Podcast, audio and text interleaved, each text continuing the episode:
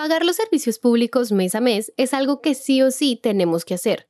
Por eso en este episodio hablaremos sobre cómo subirán los servicios públicos y qué podemos hacer para que no nos lleguen tan caros este 2024. Esto es Economía de a pie, un podcast de Bancolombia. Quiero darles un dato. Y es que este 2024 la subida de precios de los servicios públicos dependerá literalmente de cada servicio. Por ejemplo, en Bogotá, el recibo del agua en el que se cobra una tarifa de aseo aumentará un 15% según el último anuncio que hizo el alcalde. Y el recibo de la luz en el país puede subir temporalmente por el fenómeno del niño que estamos viviendo, según lo confirmó el vicepresidente de Energía. Pero además de eso, los servicios públicos suben por dos cosas. Uno, el consumo y dos, el estrato socioeconómico. El consumo siempre va ligado a lo que gasta cada hogar, o sea, a lo que marca el contador. Y para explicar esto mejor, hagamos un ejemplo con el servicio de agua. Según la Superintendencia de Servicios Públicos Domiciliarios, el promedio de consumo de agua mensual en Colombia es de 12,7 metros cúbicos eh, por hogar, ¿cierto? Estaríamos hablando de ese promedio mensual eh, y en cuanto a acueducto y alcantarillado, se supone que están conectados pues porque pues, el agua que vos utilices de alguna forma tiene que salir nuevamente hacia, hacia las plantas de tratamiento de aguas residuales. Entonces es como la misma cantidad de agua que consumís tiene que salir a través del alcantarillado. Y así como nos dice Benur Alejandro Palacios, especialista en el sector de estrategia de Bancolombia, el tema de los estratos hace que las tarifas de pago cambien. Por ejemplo, los estratos altos tienen que pagar más porque en su factura se incluyen subsidios que ayudan a los estratos más bajos a pagar sus servicios. Que hay que tener en cuenta y es que la tarifa difiere por estrato, ¿cierto? Los estratos subsidiados es el 1, el 2 y el 3. Entonces, el, el estrato subsidiado es 1, 2 y 3. El que ni paga más ni paga menos es el 4 y los que pagan una prima en su servicio, un valor adicional, es el 5 y el 6 porque una parte del consumo de estrato 1 y 2 es subsidiado por el consumo de estrato 5 y 6. Es bien importante mencionar que el pago del estrato 5 y 6 no alcanza a cubrir todo el subsidio del estrato 1, 2, 3. Entonces, generalmente el Estado siempre saca de su bolsillo para eh, subsidiar parte de los servicios públicos. Además de esto que nos dice Ricardo Sandoval del equipo de investigaciones económicas de Bancolombia, algo que puede suceder es que los estratos desaparezcan, pues así lo ha planteado el Departamento Nacional de Planeación. Y aunque esto se proyecta al 2026, este año cabe la posibilidad de que algunas ciudades grandes puedan servir como pilotos para ver si este nuevo modelo funciona o no. Entonces, después de darle vueltas y vueltas a nuestras facturas y no saber por qué están tan caros los servicios públicos, existen varios factores que afectan. Así nosotros estemos ahorrando en el consumo. Todos los precios de los bienes y servicios de una economía suben, incluyendo los costos a los que están enfrentados los productores de estos bienes. Eh, por ende, pues en los servicios públicos también es normal que año a año los precios aumenten. Acá como estamos hablando de unos bienes regulados, eh, digamos que la legislación establece ciertos indicadores o cierto crecimiento de esos precios atados a unos indicadores mejor. Para hablar del, del incremento de, del servicio público en, en la energía eléctrica, hay que tener muy claro un concepto inicial. Es el concepto de costo unitario. ¿A qué me refiero con el costo unitario? Es lo que a ti te vale, digamos, una fracción de energía eléctrica para decirlo pues como en términos sencillos, está atado al incremento del índice de precios del productor. Los precios suben porque los costos de, de estos productores también suben y ellos necesitan poder responder a ese incremento en costos.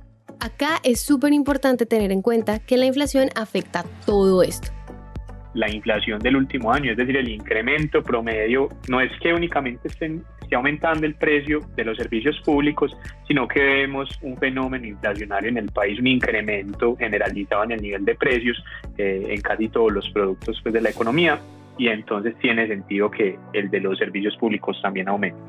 Para saber más sobre cómo funciona la inflación, pueden escuchar nuestro episodio 5. Y como Benur usó dos términos raros, vamos a hacer una parada técnica para entenderlos. El IPC, índice del precio al consumidor, es un índice de cómo suben los bienes y servicios que pagamos nosotros, los consumidores. Y el IPP, índice del precio del productor, es cómo suben los precios para las empresas que prestan el servicio. Ahora sí, sigamos. Entonces, si los precios suben por todas estas razones, para ayudar a nuestro bolsillo existen diferentes trucos. Y para hablar de eso lo vamos a hacer por servicio público, y además como si fuera una lista de verificación. Y si algo no están haciendo, pilas, porque acá todas las acciones cuentan para ahorrarse unos pesitos.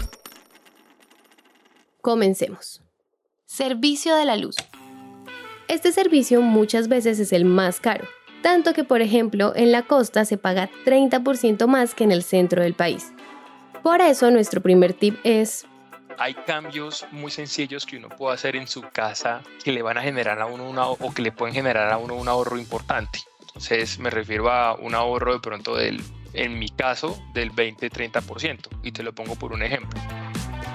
La iluminación del apartamento donde yo habito en Bogotá antes era una iluminación tradicional, con bombillos normalitos, todo el apartamento. Ahora le puse bombillos ahorradores y con eso la factura me bajó un, yo creo como un 20%, más o menos 30%.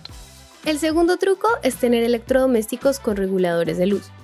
Por ejemplo, algunas neveras tienen diferentes clasificaciones, A, B, C o D, lo que significa que A ahorra más energía que una D. Y aunque parezca simple, no conecten todo en el mismo enchufe.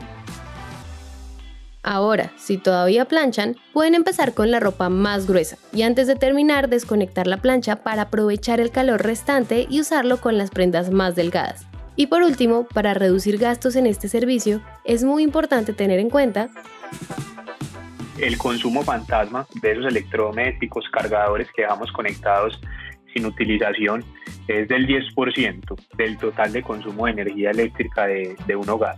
Entonces, pues eso es, es, como una alternativa que vale la pena revisar, desconectar cargadores, desconectar electrodomésticos que no estén siendo utilizados. Eso sí, no desconectar pues la nevera porque probablemente se te dañen los alimentos.